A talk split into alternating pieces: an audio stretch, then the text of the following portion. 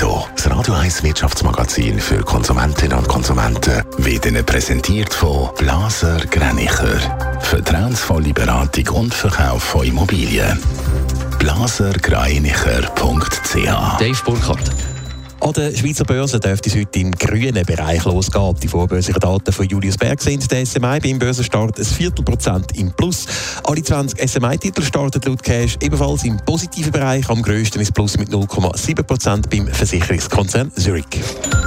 Grund für den steigenden Aktienkurs bei Zurich sind die neuesten Zahlen. Der Versicherungskonzern wächst auch in diesem Jahr weiter. So belaufen sich in der Schaden- und Unfallversicherungen die Bruttoprämien von Januar bis Ende September auf knapp 35 Milliarden Dollar. Das sind 8% mehr als vor einem Jahr. Bei den Lebensversicherungen hat es mit rund 12 Milliarden sogar ein Plus von über 20% gegeben.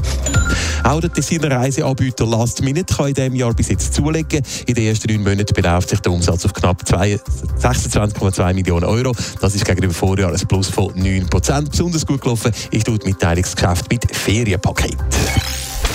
Die Filmindustrie die schnauft auf. Der monatelange Streik von Schauspielerinnen und Schauspielerinnen in Hollywood, also Schauspieler in Hollywood, scheint vorbei zu sein. Die Gewerkschaft und Studios haben offenbar eine Einigung gefunden, Dave Burkhardt.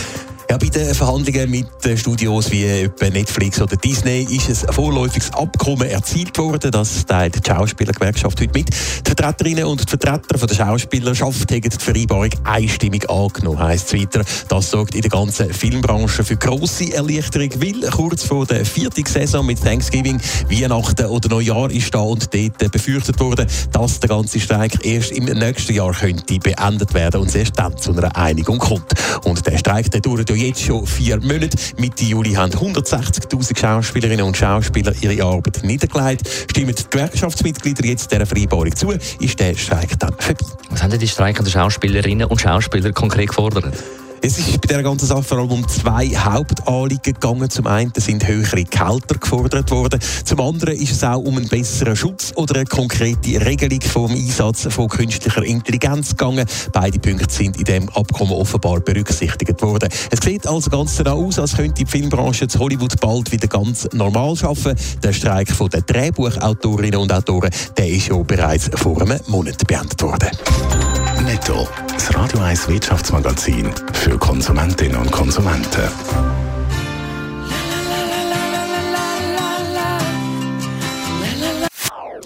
Das ist ein Radio 1 Podcast. Mehr Informationen auf radio1.ch.